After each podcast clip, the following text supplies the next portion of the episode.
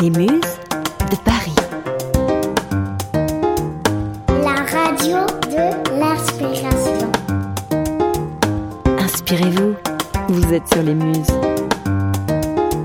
Muse de Paris. Bonjour les muses et bienvenue dans ce nouveau flash de l'inspiration. Nous allons parler conso. À l'approche des fêtes de Noël et du temps des cadeaux, le sujet fait débat. Où, quand et comment allons-nous faire nos emplettes cette année? La première vague de l'épidémie et son gain relatif d'un million de clients ont mis le e-commerce sur le devant de la scène. Dans ce contexte de crise économique et de fermeture des commerces dits non essentiels, le débat refait surface. Le succès de la filière ne menace-t-il pas de disparition les magasins physiques au profit d'un commerce entièrement dématérialisé? Quand on sait combien la vitalité et l'ambiance de nos villes sont étroitement liées aux magasins de proximité et aux rencontres qu'ils occasionnent, on imagine tout de suite la scène. Une ville fantôme où les quelques piétons restants se croisent sans se voir. Un décor digne des pires scénarios de science-fiction.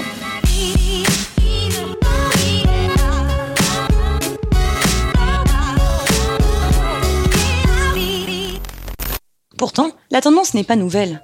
L'année 2020 marque les 20 ans du e-commerce français.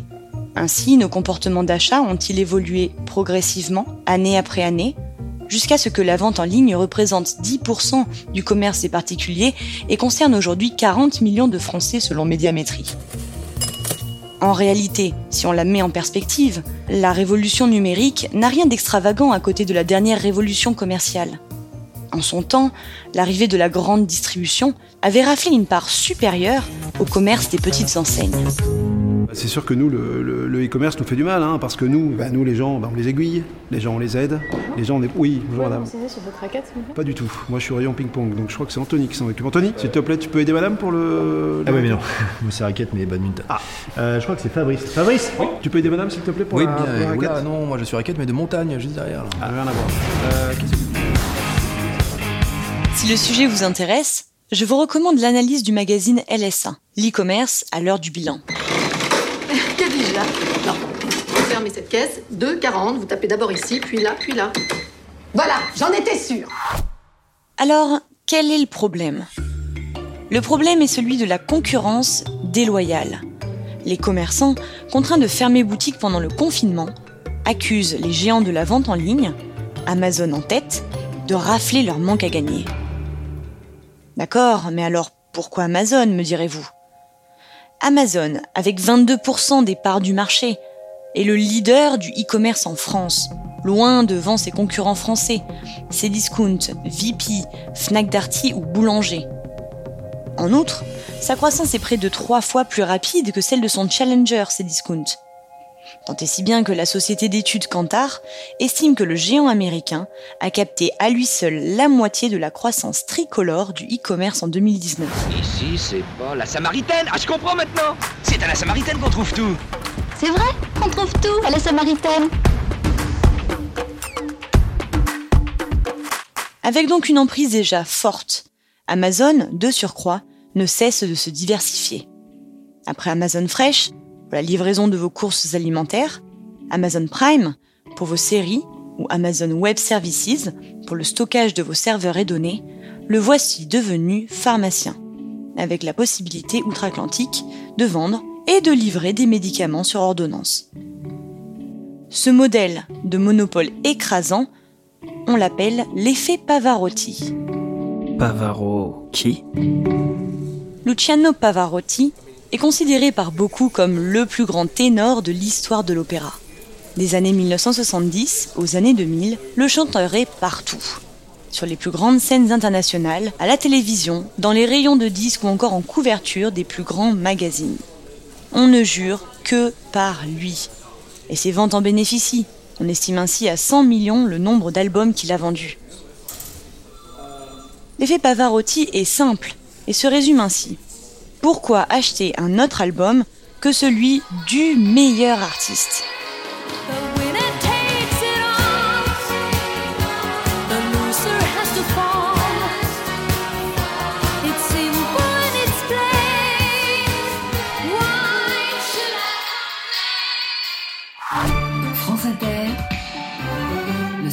N'achetez pas des livres sur Amazon, dit la maire de Paris Anne Hidalgo qui signe avec d'autres personnalités politiques une pétition pour un Noël sans Amazon.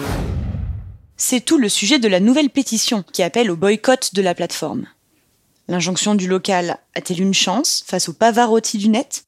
N'a-t-on pas, plutôt que de culpabiliser le client, intérêt à comprendre ce qui a permis l'hégémonie d'Amazon?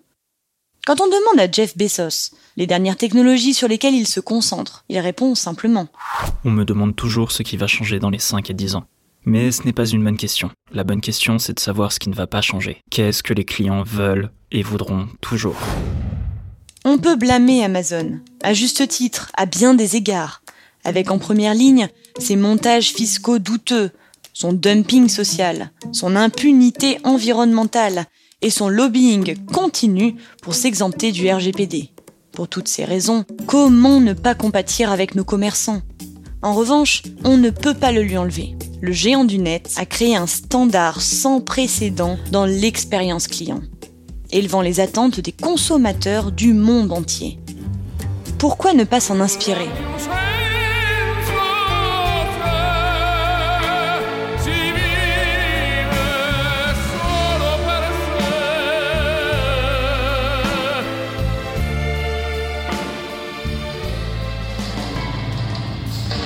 Mes chères muses, c'est la fin de ce flash de l'inspiration. Restez branchés.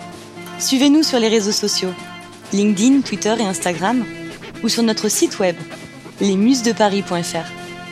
Si vous aimez notre contenu, n'hésitez pas à nous soutenir via le lien Steady que vous retrouverez sur l'article web.